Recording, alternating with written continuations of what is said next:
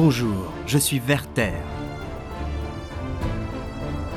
Et vous écoutez La Chandelle de Verre. Le podcast de la garde de nuit qui analyse la saga Trône de Fer.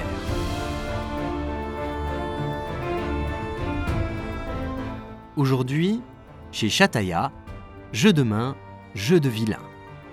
Par pandémie.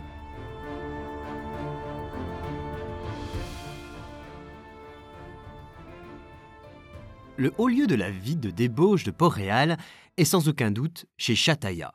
Cet établissement luxueux, hors de portée de la plupart des bourses, propose les plus belles filles de la capitale dans un cadre somptueux. Mais entre ces murs se déroulent également de nombreuses intrigues, et ces alcôves attirent des personnages qui, a priori, n'ont pas de motif de s'y trouver.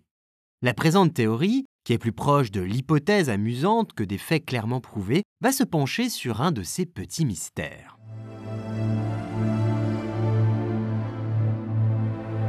Un beau bordel. Chez Chataya est le plus bel établissement du genre de la capitale. Ce bâtiment a son entrée indiquée, comme toutes les maisons de plaisir, par une lanterne teintée en rouge. Mais le métal y est ici doré. Le rez-de-chaussée construit en pierre et l'étage en bois décoré d'une tourelle dans un angle. Donc, n'entre pas qui veut. Il faut de l'or, du pouvoir. À l'intérieur, il se distingue des autres par son faste et son cou. Les filles et la décoration y sont magnifiques, exotiques, luxueuses et ruineuses. De nombreux personnages, comme Bronn ou Anguille Larcher, vont y dépenser des sommes indécentes pour profiter des talents des prostituées les plus expertes. Cependant, on découvre le lieu pour la première fois dans un chapitre d'un personnage qu'on ne peut guère suspecter d'être un client assidu, Eddard Stark. Si Ned s'y rend, c'est guidé par Littlefinger et remontant les pistes laissées par John Arryn et Stannis Baratheon, afin de rencontrer une jeune prostituée rouquine et sa fille aux cheveux noirs, Barra, fille bâtarde du roi Robert, avec les conséquences que l'on sait. Eddard échoue à protéger le rejeton de son ami, car Cersei, pour garder le secret de la bâtardise de ses enfants, les fait disparaître. Tyrion s'attire l'amitié de la maîtresse des lieux, la belle estivienne Chataya, en châtiant les responsables. Ce même Tyrion, avec l'aide de Varys, de Chataya et de sa fille Alayaya, utilise ensuite l'établissement comme couverture pour rencontrer en secret Shae, caché dans une maison de la ville, loin des manigances de Cersei et surtout de la colère de son père Tywin, qui lui a formellement interdit d'amener la prostituée à la capitale. Un passage secret mène de la chambre de la tourelle à une étable située plus loin, ce qui permet de faire croire que le lutin est occupé au bordel alors qu'il est avec celle qu'il aime. Mais la guerre pousse Tyrion à cacher Shae en sécurité au Donjon Rouge, comme suivante de Lolis Castelfoyer.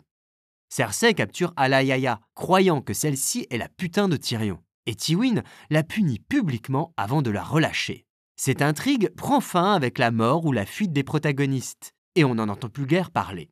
Mais une petite information en apparence anodine est lâchée par Varys. Comment se fait-il qu'un bordel dispose d'une entrée secrète? Le tunnel fut creusé par une main du roi à qui son honneur interdisait de pénétrer ouvertement dans une telle maison. Chataya n'en a jamais trahi l'existence. Et cependant, vous êtes au courant. Clash of Kings. Tyrion 3.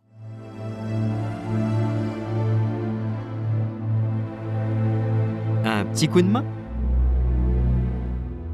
Varys lâche donc que le tunnel aurait été construit par une main du roi. Le nuque peut évidemment mentir, comme souvent par exemple pour tenter de perturber Tyrion. Mais les meilleurs mensonges sont souvent émaillés de vérité, et l'idée est crédible. Une main du roi est sans doute un des seuls personnages capables de faire construire en toute discrétion et à grands frais un tunnel sous les rues de la capitale. Des mains, il y en a eu passablement en 300 ans. Mais chez Chataya, n'est pas présenté comme un établissement transmis d'un propriétaire à l'autre depuis fort longtemps, comme pourrait l'être l'auberge du Carrefour par exemple. Et il ne semble pas très ancien. Chataya déclare l'avoir amené à être ce qu'il est par son propre labeur. Et c'est elle qui est la gardienne du passage secret, un tunnel en terre tout simple qui mène à une étable, un type de bâtiment en bois qui en principe ne reste pas debout des décennies dans une cité. Bref, le passage n'a pas l'air d'avoir été fait pour durer. Une main qui aurait financé l'Estivienne serait une bonne explication pour le développement de son commerce de luxe. Donc, si l'on part du principe que la main en question est récente, cela ne laisse que deux candidats crédibles.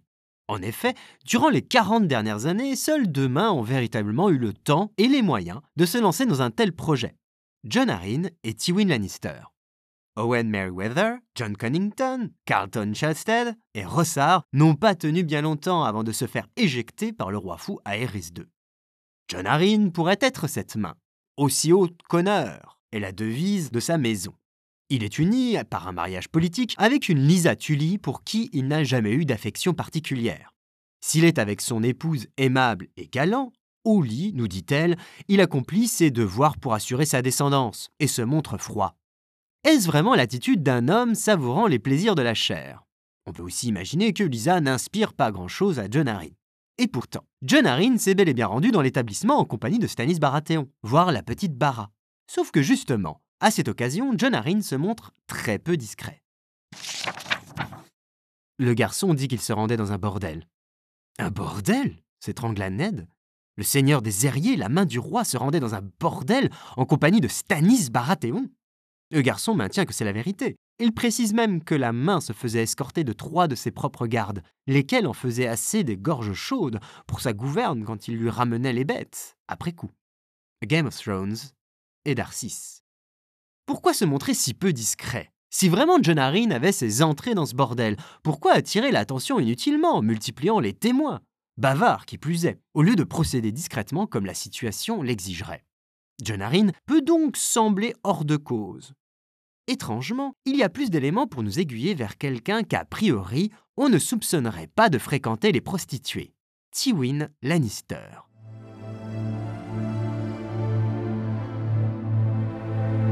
Où vont les prudes? On peut se demander d'où vient l'idée d'impliquer Tywin dans une histoire le liant à des prostituées. Les passages sont nombreux où il fustige Tyrion sur ses mauvaises habitudes. Si tu te figures que tes putains aient envie de toi dans leur lit, tu es encore plus toqué que je ne soupçonnais, dit Lord Tywin. Tu me déçois, Tyrion. J'avais espéré que ce mariage te ferait plaisir. A Storm of Swords. Tyrion 3. Il interdit formellement à son fils d'emmener Shae à la cour.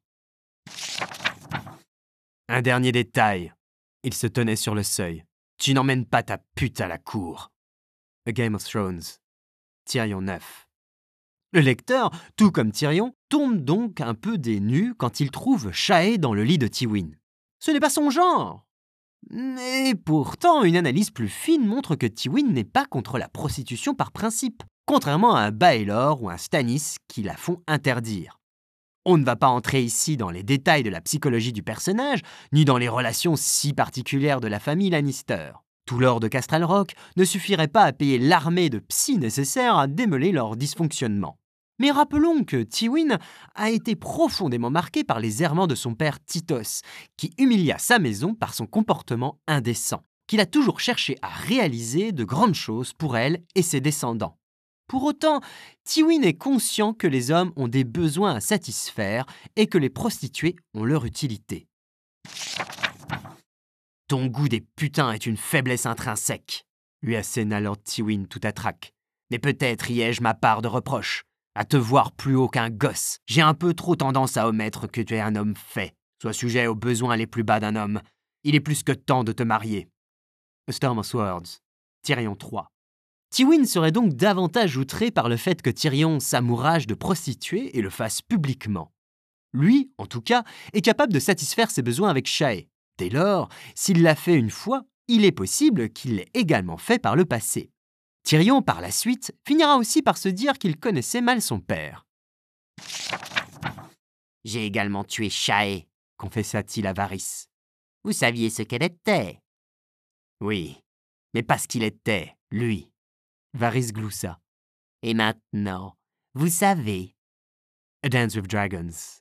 Tyrion 1. On remarque également que le texte lit Tywin Lannister à chez Chataya par des petits éléments dont George Martin aime truffer ses livres. L'entrée est ornée d'une lanterne rouge et or, et la chambre privée est décorée de carreaux de même couleur. Des teintes qui ne détonnent pas dans un tel établissement, mais qui sont comme par hasard celles de la maison Lannister, faisant de la tourelle une sorte de tour de la main miniature. Une private joke entre la tenancière et son patron? Tiwin fait punir Alayaya en la fouettant et en la jetant nue dans les rues de la ville pour avoir partagé le lit de Tyrion. Certains y voient un argument contre le fait que Shataya et lui aient pu avoir un secret commun. Mais si on prend en compte le fait que Tiwin est prêt à exécuter une putain à mener à Port-Réal, et sur une échelle allant de 1 à Tisha, qui s'était fait violer par toute la garnison, la sanction est en fait assez clémente. Alayaya est fouettée avec retenue, puisque, à part quelques cicatrices sur le dos, elle peut rapidement reprendre son travail et partager la couche d'Oberyn Martel. Une menace et un message cruel dans la droite ligne de ce que pourrait faire Tywin pour rappeler à Chataya qu'ils avaient un accord sur l'image de respectabilité de la maison Lannister. Dernier petit détail. Une anecdote est fournie par l'âge de l'une des pensionnaires les plus convoitées, la belle Marey, une prostituée aux yeux verts qui font le charme des descendants de l'âne le futé. Cette dernière est à peine plus âgée que Shae, née vers 280-281. Or, Tywin est main du roi à cette période et a laissé sa femme loin de la capitale, sans doute pour la protéger des avances d'Aerys. Certes, tout cela n'est que pure spéculation, mais il serait tout de même assez amusant que Tyrion, dont on dit qu'il tient le plus de Tywin, partage également avec lui ce besoin de fréquenter les prostituées, et qu'en sus de ne point chier de l'or, le sire de Castral Rock ne soit pas non plus de marbre face à une fille de joie.